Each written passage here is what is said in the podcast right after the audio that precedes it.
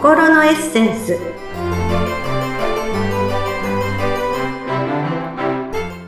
皆様こんにちは。自己開花アドバイザーの中井真理子です。今日もご一緒してくださるのはこの方です。インタビュアーの鈴木沙子です。真理子さん今日もよろしくお願いいたします。よろしくお願いいたします。さて突然ですが、はい、さ子さんは物を長く使う派ですか？そうですね。結構長く使いますね。あの洋服も本当10年以上前とかに買ったものでも 着てますね。はい。いいですね。実は私も長く使う派なんですね。そうですか。うん。あの、お気に入りのブーツはね、もう20年手入れしながら履いてたりとか、すごい。あの、初任給で母に買ってあげたバッグを譲り受けたり、私が大学生の時に使っていたバッグを娘が大学生の時に使ったりしていました。素敵ですね。うん、代々、ええ。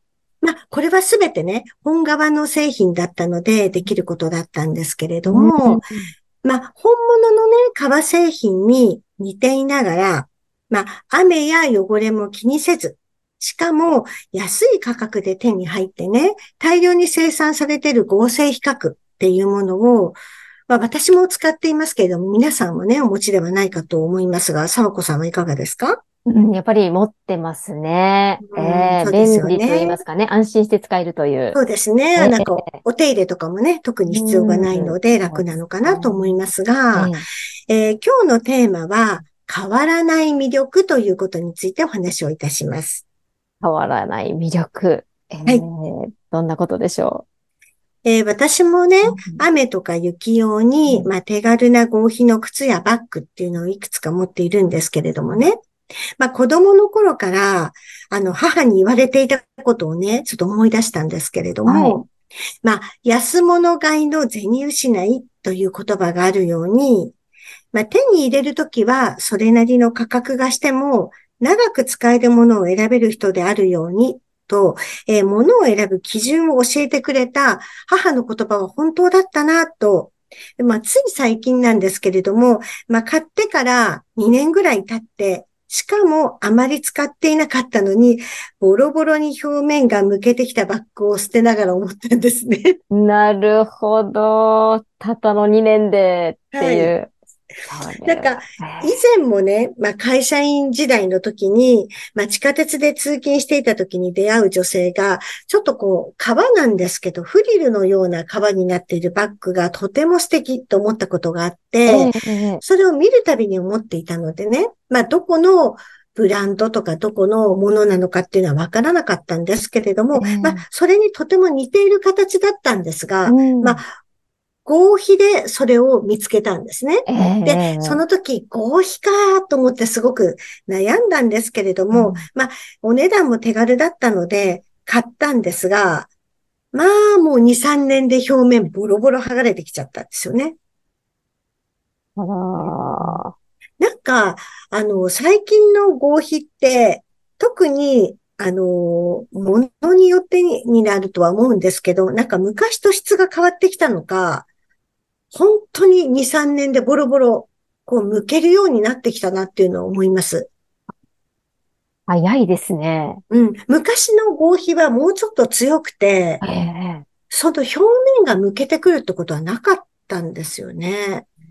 多分何かこう作る、こう、素材が変わってきたんじゃないかなって思うんですけれども、えー、まあ、そんなようにね、まあ、あの、一見見た目は皮と変わらないような合皮なんですけど、やっぱり劣化がすごい早いんですね。で、それに対して本革っていうのはね、年数が経つと扱ってる人によって馴染んできて、まあ、さらにいい味、まあ変わらない魅力っていうものをこう出してくれるんですね。ええー、うんうん。まあ、私、さっきもね、そのバッグの話とか靴の話をしましたけど、あの、小学校6年生の時のお誕生日に、あの、おばにいただいた赤い本、本革の小さなバッグっていうのは今も健在なんですよ。ええー、また素晴らしいおプレゼントをしてくださいましたね。そうです。小6なので12歳の時だったんですが、その12歳で布とかそういう素材じゃなく本革のバッグっていうのを初めてもらったんですね。あ普通初めてですよね。うん。ちょっとおばはおしゃれな人だったので、で、あの、その時に初めてなんかそういう本革のバッグをもらって、ちょっとね、背伸びをしたような気持ちになって、嬉しかったことを覚えていて、子供心ながらに、これはもう大事に使わなきゃいけないって、別にブランド品とかではないんですよ。思っていて、すごく自分で、こう、大切に使ったり、こう、クリームを塗ったりとかね、そういうふうにお手入れしてたことを覚えてるんですけれども、うん、もうだって、よ、もう40年以上前の話ですよ。いや、すごいですね。うん、いいものはそ、そこまで持つという。そうです。私が持っているものの中では、それが一番長く持っているものになります。すごい。でね、人も同じだなって思うんですよね。は、はい。うん。ささっきね、合皮のバッグの表面がボロボロ剥がれるって言いましたけれども、うん、化けの皮が剥がれるっていう言葉があるようにね、はい、一時的にこう、自分がすごい人ですよとかね、もう中身が伴っていなくても見せかけることはできるんですけど、まあ、本質が伴っていないとすぐに見抜かれてしまうんですよね。うん、まさに、こう、人本側の違いみたいな感じですね。なるほど。うん。化けの皮が剥がれるっていう言葉ありますもんね。そうですよね。そうですよ。なんか知識とか教養がないのにそれっぽく見せてみた、見て、えー、こう突っ込まれたら答えられないとかね、ってこともあろうかと思うんですけど、なんか結局無理をして自分のことを大きく見せたり、誰かの真似をしたりしてもね、そういう状態になるんですから、まあ、最初からそういうことはせずに、自分の本質、まあ、変わらない魅力っていうことを磨くことの方にエネルギーを使いませんか？と思います。なるほど。まあ、何かこう、ちょっとね、あのー、例えば自分にとってはちょっと大きな仕事だったりっていう時に、うん、ちょっとやっぱりこう背伸びしないとついていけないかな、みたいなこともあるじゃないですか。うんうんうん、うん、えー、そういう時はもう、その時は、今の私はこうなんですよっていうのを見せてる上でそういうものが来てる時は、それこそ前回お話ししたメガハピなんですよ。だからいいんです。その次のステージに上げさせてくれるきっかけなんですから、別にそれって自分を大きく見せてるわけじゃないじゃないですか。この自分、この自分なんだけど来たお話なので、それをちょっと無理かもしれないと思うことを背伸びしてやることで、それがサバコさんのスタンダードになって、今度はそれが当たり前にできるレベルにいけるってことなので、それはこの今の化けの皮の話とはちょっと違うと思います。あ、そうですね。そっかそっか。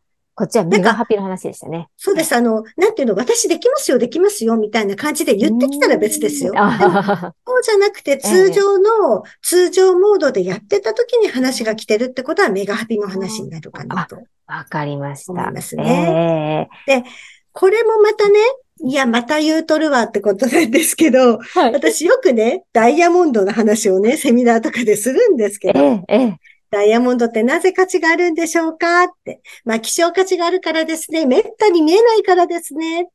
公園とかね、道路に落ちてる石ころが全部ダイヤモンドだったらどうでしょう価値なんかないですよね。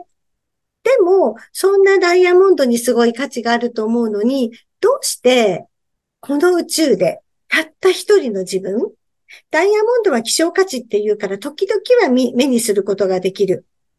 いくつもいくつもダイヤモンドってね、皆さん指輪とかで持ってるじゃないですか。でも、自分はもう唯一無二の存在なのに、ダイヤモンドより価値がある存在なのに、なんでこの自分のね、価値をね、活かさないのっていうのをね、これも耳たこだなって私のお客様とか思うと思うんですけど。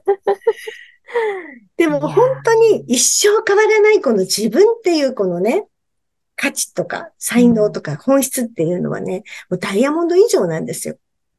そうですよね。うん、もうそのお話を聞くとそうだったよなって思い返すんですけど、どうしてもね、忘れてしまいます。うん、なので、この一生変わらない自分の魅力っていうものをやっぱりね、あのやっぱり磨き続けることが大事だし、もう本質の自分っていうので生きていればね、黙ってても魅力が滲み出てきて、さっきの沢子さんみたいに、え、そんなすごいお話が来るのみたいな、叶うメガハビが来るんですよ。なるほど。うん、こう魅力をこう磨くっていうのは、具体的にどうしたらこういいんですかね？